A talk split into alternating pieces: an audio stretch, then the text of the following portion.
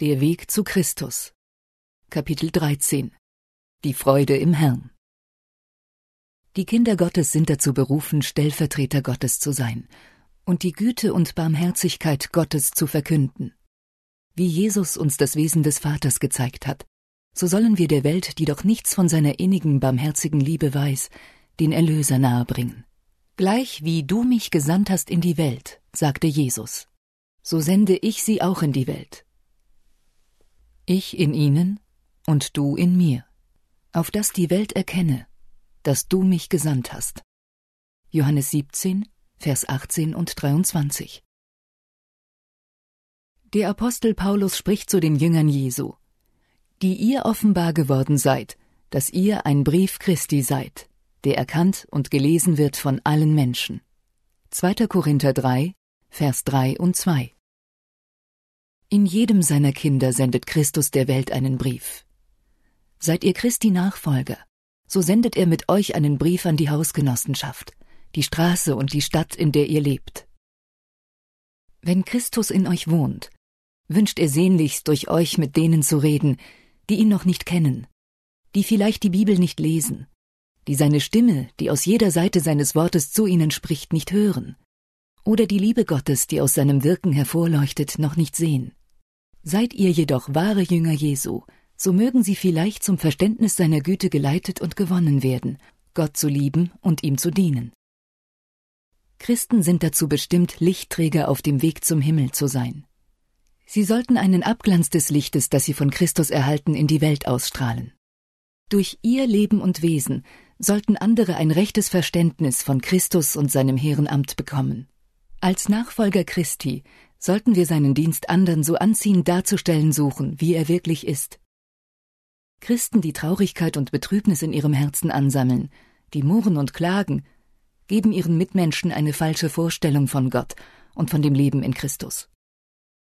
Sie erwecken den Eindruck, dass Gott seine Kinder nicht glücklich sehen wolle und legen damit ein falsches Zeugnis gegen unseren himmlischen Vater ab.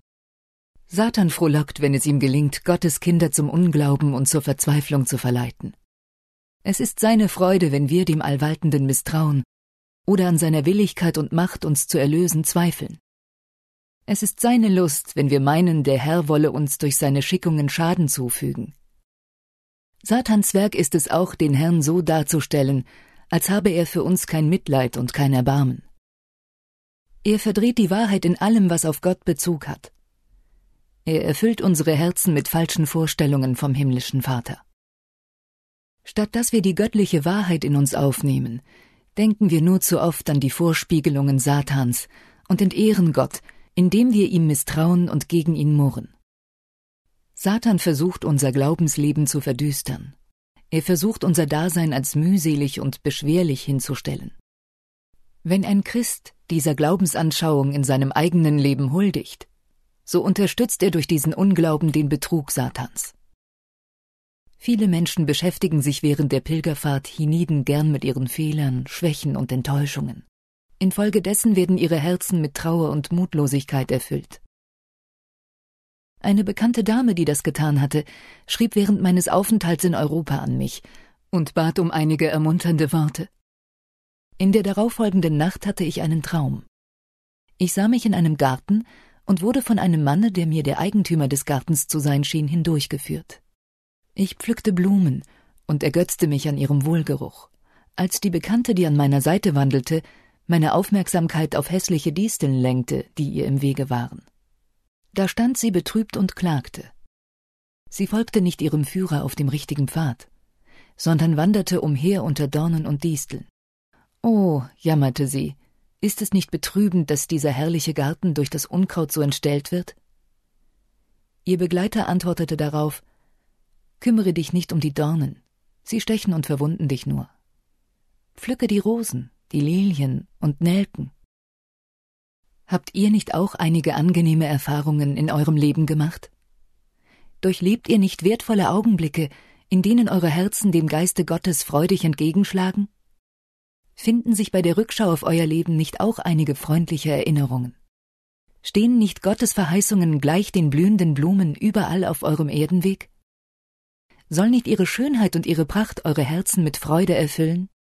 Die Dornen und Disteln werden euch nur Wunden beibringen und Schmerzen bereiten. Wenn ihr sie aber sammelt und anderen gebt, dann verachtet ihr nicht nur selbst Gottes Güte, sondern haltet auch andere von dem Pfad des Lebens fern. Wir handeln nicht weise, wenn wir nur der trüben und bitteren Erinnerungen der Vergangenheit gedenken. Nur über die Ungerechtigkeiten und Enttäuschungen des Lebens nachgrübeln, von ihnen reden, über sie klagen, bis wir von Mutlosigkeit übermannt werden. Ein Verzagter ist mit Finsternis erfüllt. Er schließt das Licht Gottes aus dem eigenen Herzen aus und wirft einen Schatten auf den Lebensweg anderer Menschen. Gott sei Dank für die hellen, freundlichen Ausblicke, die er uns gewährt hat. Lasst uns die Segensverheißungen seiner Liebe so zusammenstellen, dass wir sie alle Zeit vor Augen haben. Der Sohn Gottes, der seines Vaters Thron verlässt und seine Göttlichkeit mit der Menschlichkeit bekleidet, um uns von der Gewalt Satans zu erlösen.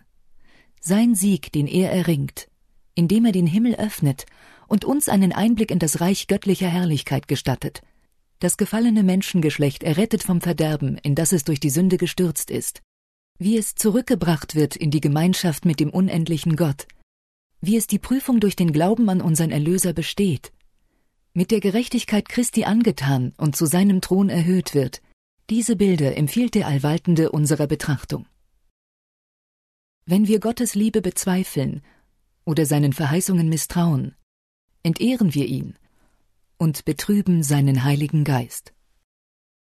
Welche Gefühle stiegen wohl in einer Mutter auf, wenn ihre Kinder fortwährend über sie klagten, als meinte sie es nicht gut mit ihnen, während doch ihr ganzes Leben in dem Bestreben aufging, das Wohl ihrer Kinder zu fördern und sie mit allen Annehmlichkeiten zu umgeben. Gesetzt solche Kinder bezweifelten die Liebe der Mutter, würde dies nicht ihr Herz brechen? Wie empfände es ein Vater, würde er so von seinen Kindern behandelt? Was soll nun unser himmlischer Vater von uns denken, wenn wir seiner Liebe nicht vertrauen? Sie allein hat ihn bewogen, seinen eingeborenen Sohn in den Tod zu geben, damit wir das ewige Leben erlangen. Der Apostel schreibt, welcher auch seines eigenen Sohnes nicht hat verschont, sondern hat ihn für uns alle dahingegeben. Wie sollte er uns mit ihm nicht alles schenken? Römer 8, Vers 32. Dennoch, wie viele sprechen, obschon nicht mit Worten, so doch durch ihre Handlungen. Gott hat dies nicht für mich beabsichtigt. Er liebt vielleicht andere, aber nicht mich. Solche Gedanken sind ein Schaden für euch. Denn jedes geäußerte Wort des Zweifels ist eine Einladung für Satans Versuchungen. Es bestärkt in euch den Hang zum Zweifel und treibt die dienenden Engel von euch hinweg. Wenn Satan euch versucht, so äußert nicht ein Wort der Unsicherheit oder des Unglaubens. Wenn ihr seinen Einflüsterungen Gehör schenkt, dann werden Misstrauen und trotzige Gedanken in eure Herzen einziehen. Gebt ihr euren Gefühlen Ausdruck, dann wird jeder ausgesprochene Zweifel nicht nur auf euch selbst zurückwirken, sondern als Samen in den Herzen anderer Wurzel schlagen und schädliche Früchte tragen. Auch ist es unmöglich, dem Einfluss eurer Worte entgegenzuarbeiten. Ja, ihr selbst mögt von der Zeit der Versuchung wieder genesen und euch von dem Fallstrick Satans losmachen. Andere aber, angesteckt von eurem bösen Einfluss, können vielleicht nicht von dem Unglauben frei werden, den eure Worte auf sie übertragen haben. Wie wichtig ist es deshalb, dass wir nur von solchen Dingen reden, die geistliche Stärke und Leben verleihen. Engel merken auf und hören, welchen Bericht ihr der Welt von eurem himmlischen Meister gebt. Sprecht in euren Unterhaltungen von dem, der euch vor dem Vater vertritt. Wenn ihr einem Freunde die Hand zum Gruß reicht, dann lasst das Lob Gottes auf euren Lippen und in euren Herzen sein. Das wird auch seine Gedanken auf Jesus lenken. Alle leiden unter Prüfungen, Schmerz und Trauer, die schwer zu ertragen sind, Versuchungen, denen nur mühsam zu widerstehen ist. Klagt eure Sorgen nicht euren Mitmenschen, sondern bringt sie im Gebet vor Gott. Macht es euch zur Regel, nie ein Wort des Zweifels oder der Niedergeschlagenheit auszusprechen. Ihr könnt viel dazu beitragen, das Leben anderer zu erheitern und sie in ihren Bestrebungen durch Worte der Hoffnung und heiliger Aufmunterung zu stärken. Manche, die sonst unerschrocken sind, werden empfindlich von Versuchungen gepeinigt. Sie sind nahe daran, im Kampfe mit sich selbst und den Mächten Satans zu unterliegen. Entmutigt solche nicht in ihren schweren Anfechtungen. Richtet sie mit begeisternden, hoffnungsfreudigen Worten auf, die sie auf ihrem Wege anspornen. Wenn ihr so handelt, wird Christi Licht von euch ausstrahlen. Denn unser keiner lebt sich selber. Römer 14, Vers 7.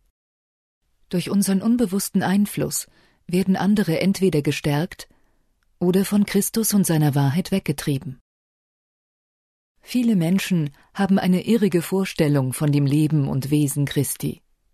Sie meinen, dass dem Erlöser Wärme und Sonnenschein gemangelt habe, dass er ernst, streng und freudlos gewesen sei.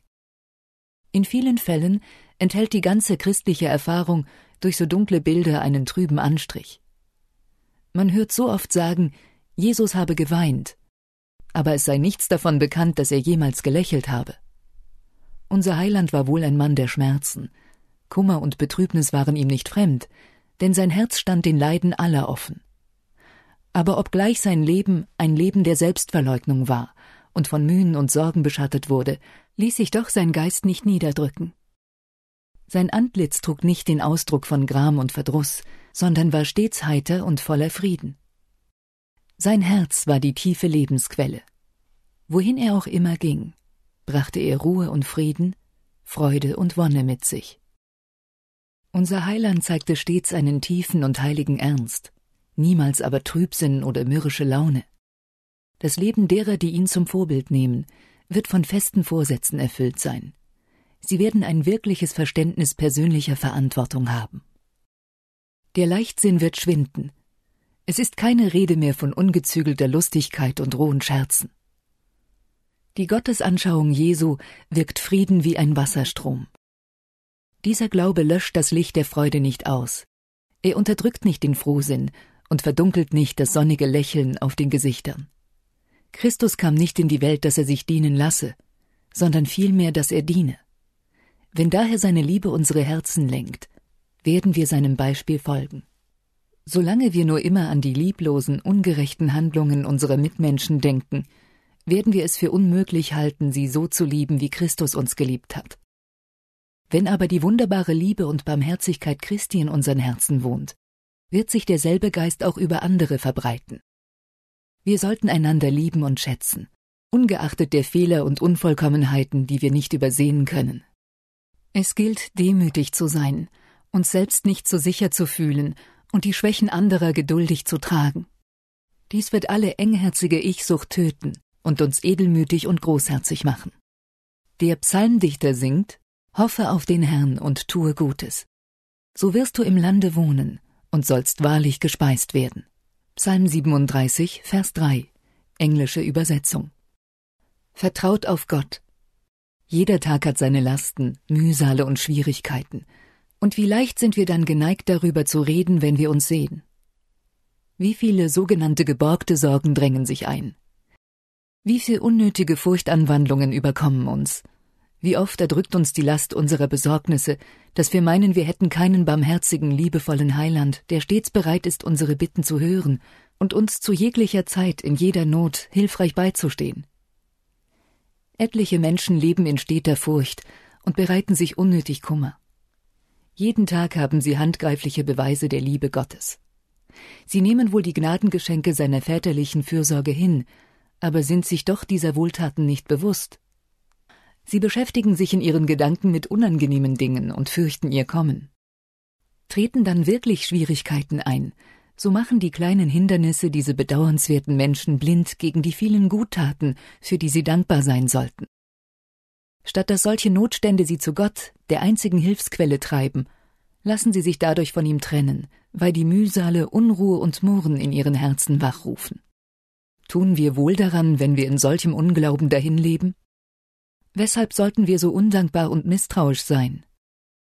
Jesus ist unser Freund.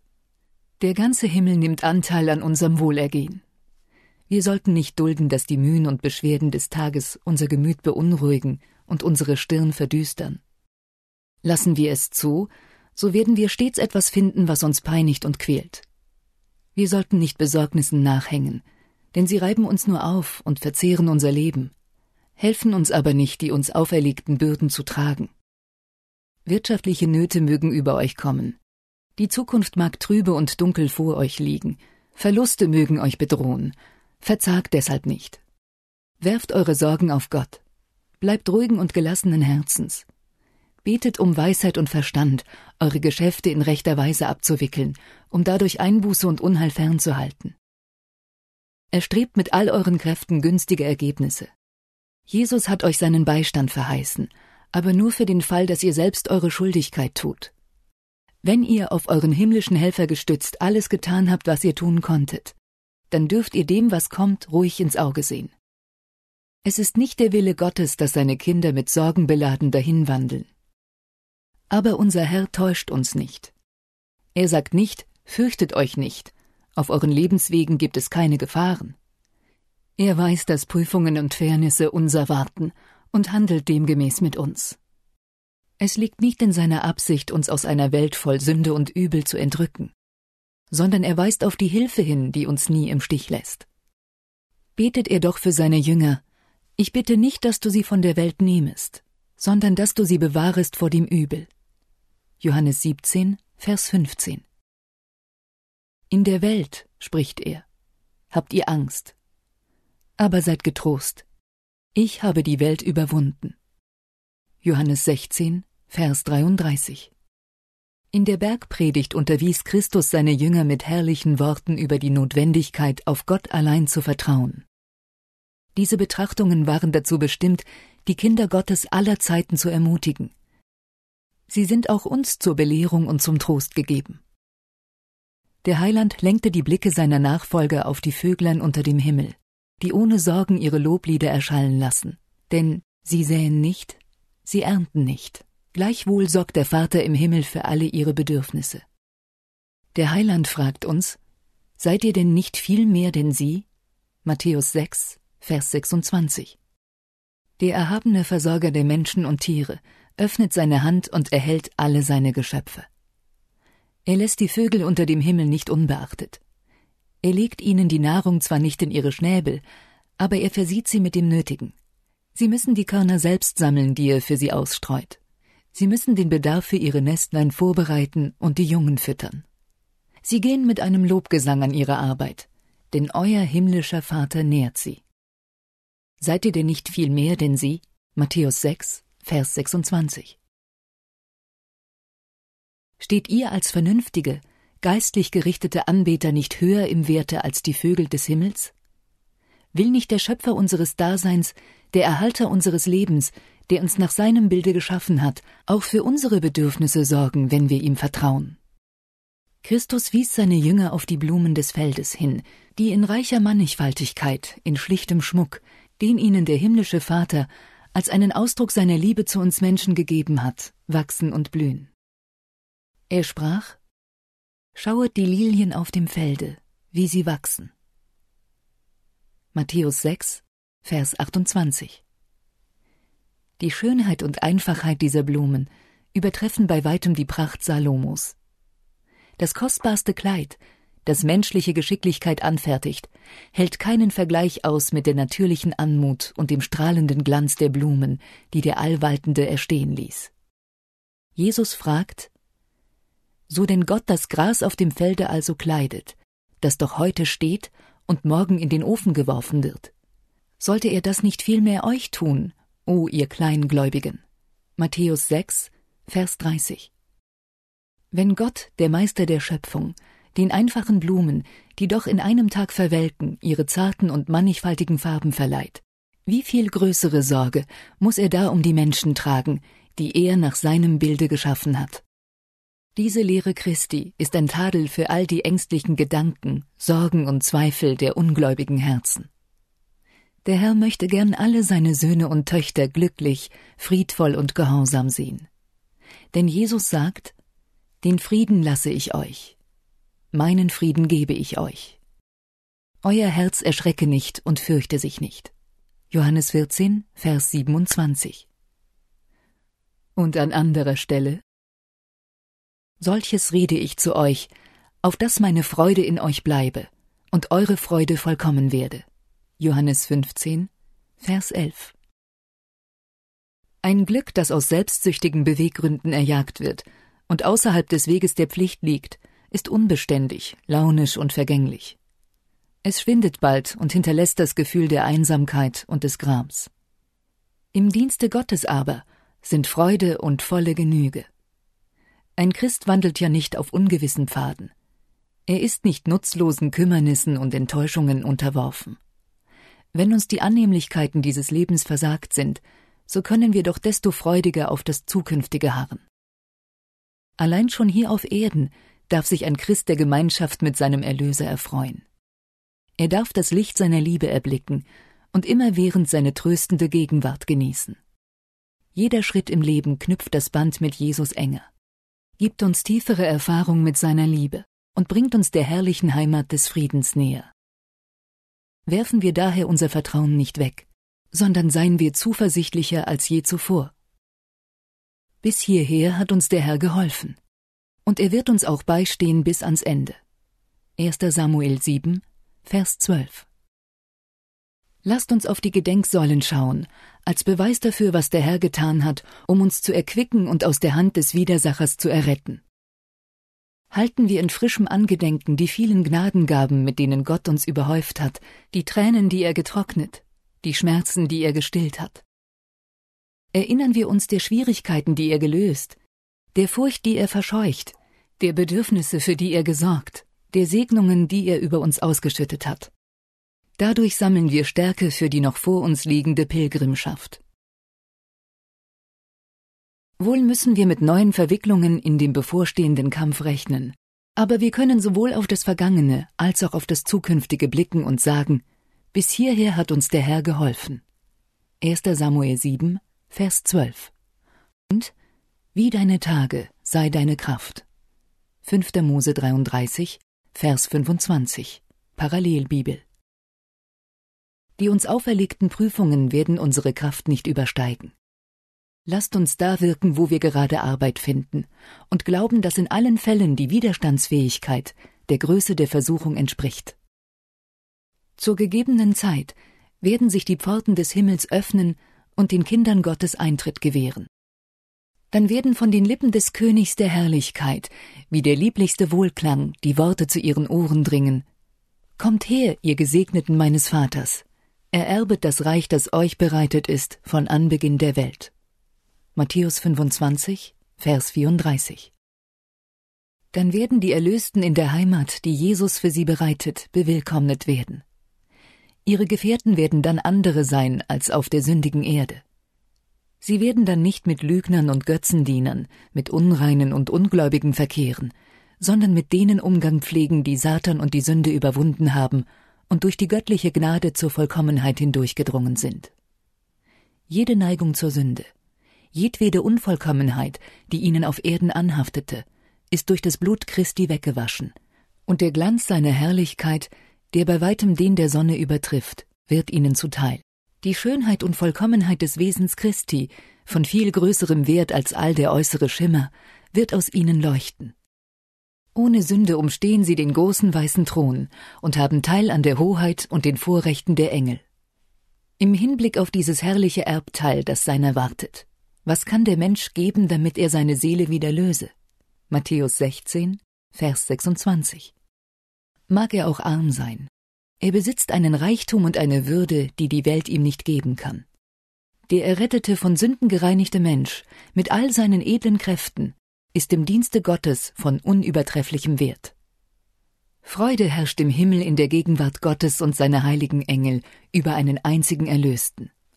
Eine Freude, die in Gesängen und lieblichen Jubelliedern ihren Ausdruck findet.